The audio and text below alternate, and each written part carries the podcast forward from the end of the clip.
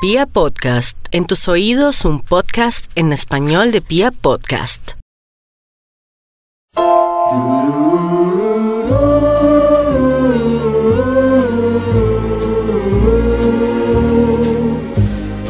Hola a todos, bienvenidos a Chismes de Película. Eh, soy Carolina Pardo y en este podcast vamos a estar hablando de todos esos chismecitos ricos, de esa información detrás de las películas, de la producción, de los actores, de los casting, de la musicalización, premios, bueno, todo lo que va detrás de, de una gran producción del séptimo arte.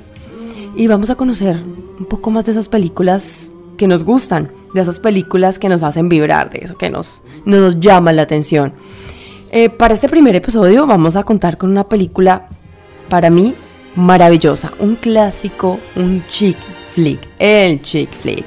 O sea, para los que no sepan qué es el chick flick, son esas películas para niñas o para mujeres, muy mal llamadas porque a muchos hombres les gustan.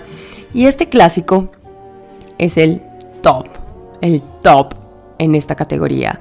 No es nada más y nada menos sino Desayuno en Tiffany, señores. Así es, esta película puso de moda desayunar en, los, en las joyerías Tiffany's. Eh, por eso es que ustedes ven ahora todo el mundo, bueno, ahora desde hace mucho tiempo, las mujeres tomándose fotos y los hombres también. Eh, frente a Tiffany's con su cafecito, su pastelito, su croissant, su danesa. Van a desayunar quienes le proponen matrimonio al frente, quienes hacen sus, eh, sus propuestas de matrimonio. Bueno, gracias a esta película. Entonces, señores y señores, no estamos hablando de cualquier película, sino la película de la vida. Bueno, empezamos con el chisme bueno, empezamos como con los daticos curiosos.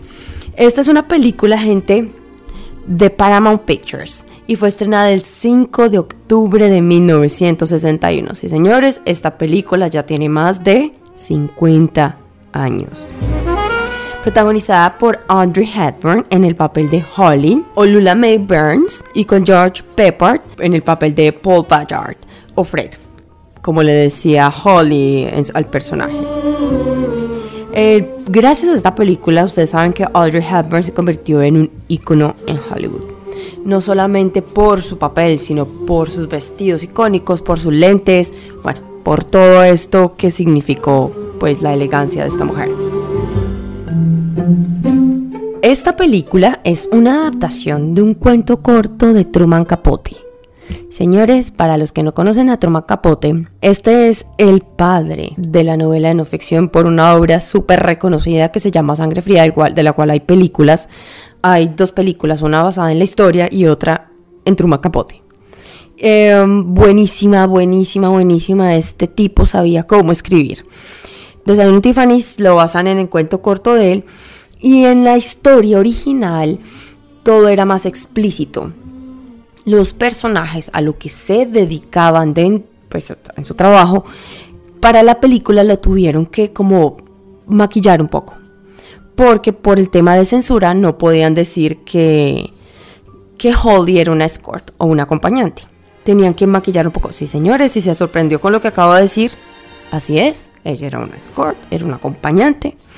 Y si ustedes tienen la oportunidad de volverlo a ver, analícela, analice ella cómo hacía referencias a lo que hacía, cómo hablaba del tema y cómo suavizan un poco la historia. Al mismo tiempo, Fred también era un acompañante. Él realmente lo mantenía, una mujer casada, adinerada, que él era un escritor frustrado por alguna manera, no había encontrado como su musa, su historia, que lo encuentra con Holly.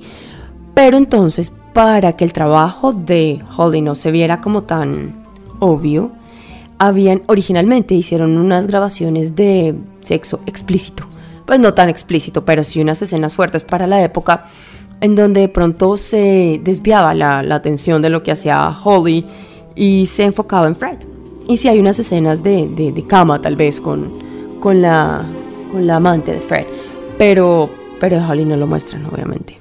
Entonces ahí es donde empieza como la censura, ¿no? Los, los escritores supieron manejar muy bien el tema de la censura y, darle un toque interesante y dejarlo todo como entre líneas para que ustedes sepan. Y sí, los que se sorprendieron con el con los trabajos de Freddy con Holly, revisen nuevamente la película, véanlo desde otra perspectiva, porque algunas veces en la sinopsis, cuando ustedes están buscando historia de la película, dicen que ella era una socialité pero pues creo que va más allá de, ser una socialité. Eh, no se iba a la, a la cárcel a visitarlo al señor solo porque sí o...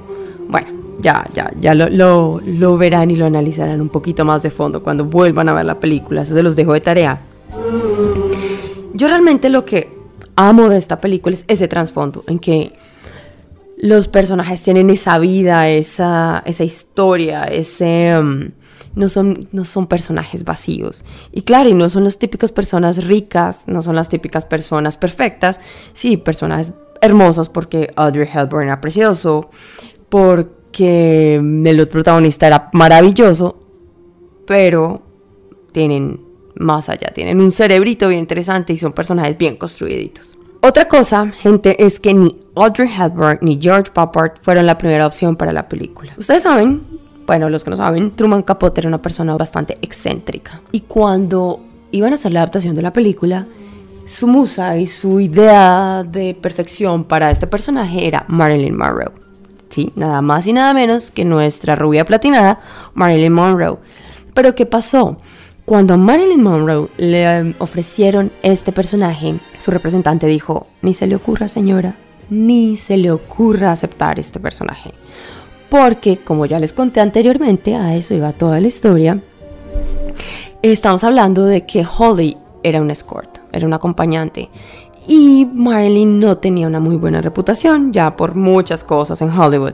Y pues tampoco tenía la, imagen de mujer muy inteligente. Y bueno, todo esto que vino con esta historia de Marilyn Monroe.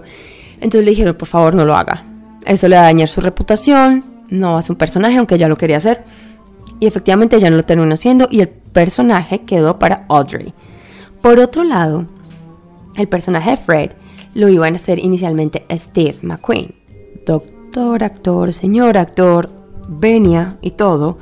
Pero a él le pasó que él ya tenía otro compromiso con una serie de televisión que se llamaba Dead of Alive, algo por el estilo. Entonces, como él no estaba disponible, el rol le, le quedó a George Peppard, ¿cierto? Otra cosa que va con George Pepper, mucho se ha oído hablar de este personaje, muchísimo, no se imaginan lo que se habla de este personaje. Decían que Audrey y él no se la llevaban bien, que todas las escenas eran un caos. Muchos se quejaban de los compañeros en el set que Pepper tenía un método de actuación bastante complejo y que actuar con él era terrible y que era súper demandante. Aunque dicen que Audrey Hepburn y él al final terminaron siendo muy buenos amigos, fueron los únicos. De resto, nadie se lo aguantó, nadie lo quería. Muy lindo, muy bello este señor, qué ojos tan perfectos, hombre perfecto. Pero no, nadie se lo aguantó, nadie, absolutamente nadie, nadie quería actuar con él después. O sea, él tenía el la pura alma de Divo. Ese sí fue vivo al 100%.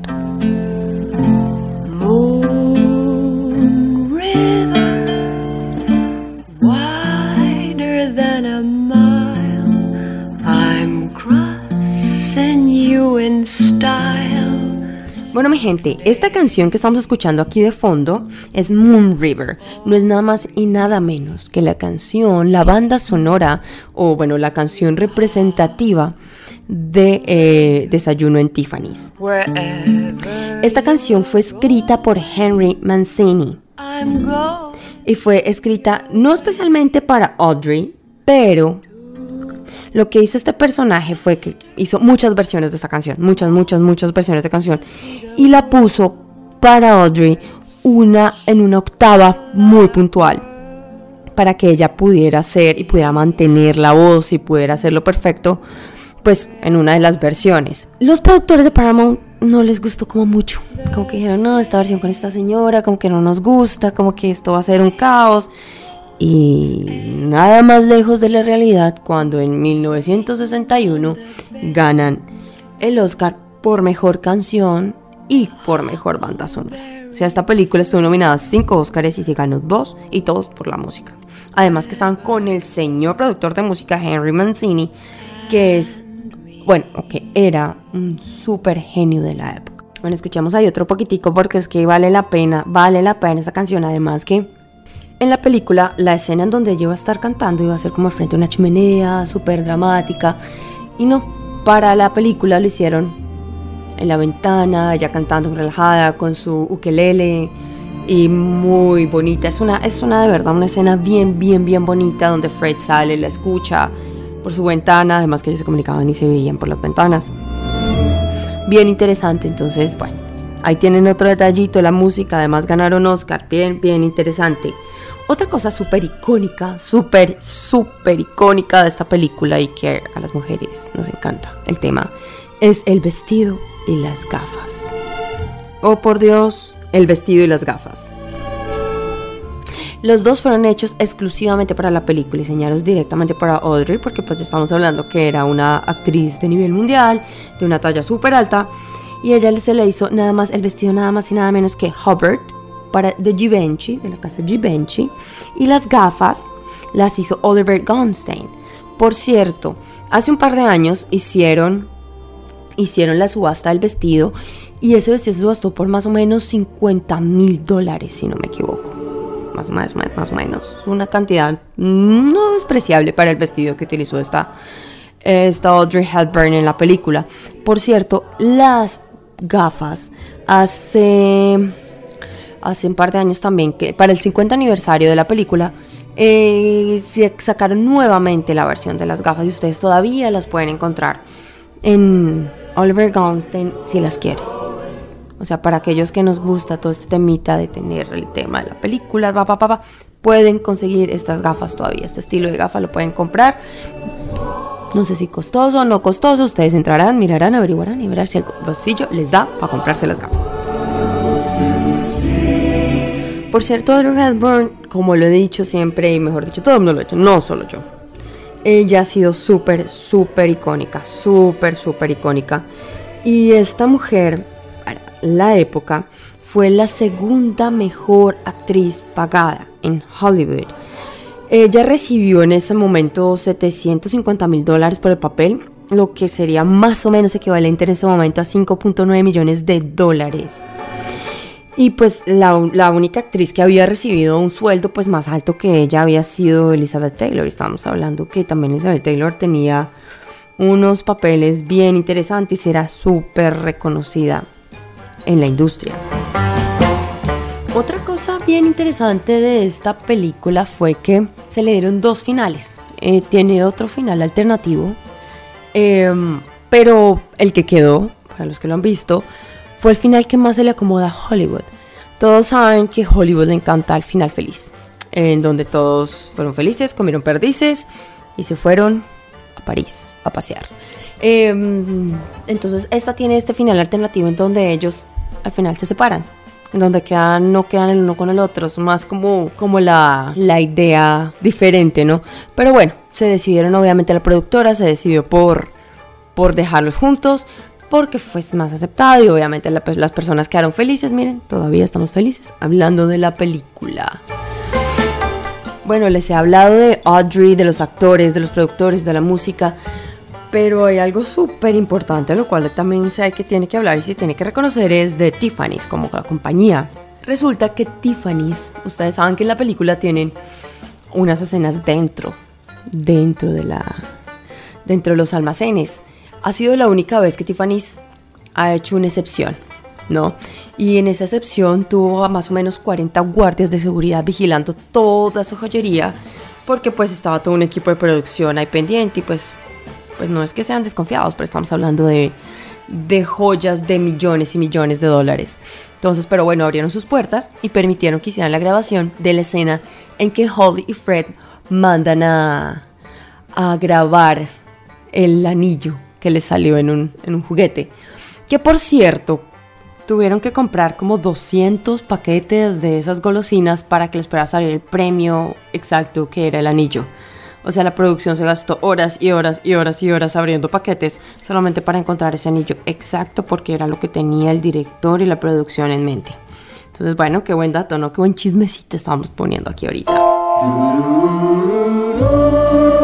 Y por último, señores, el último chisme que no es tan chisme, pero que es una delicia para todos los que hemos soñado con el desayuno en Tiffany's y, que pueden ir a, a, desayunar en Tiffany's. Les cuento que hace un par de años la joyería en su sucursal de Nueva York abrió un restaurante. ¿Qué? ¿Un restaurante? Sí, señores, un restaurante para todos aquellos que quieran realmente cumplir su sueño de ir a desayunar a Tiffany Co.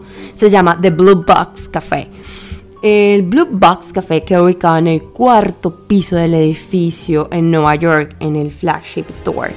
Y ustedes pueden encontrar desde el americano hasta el sándwich que les va a costar, no sé, las oncecitas, la comidita les va a costar 40 y tanto de dólares. Pero miren, ahí está.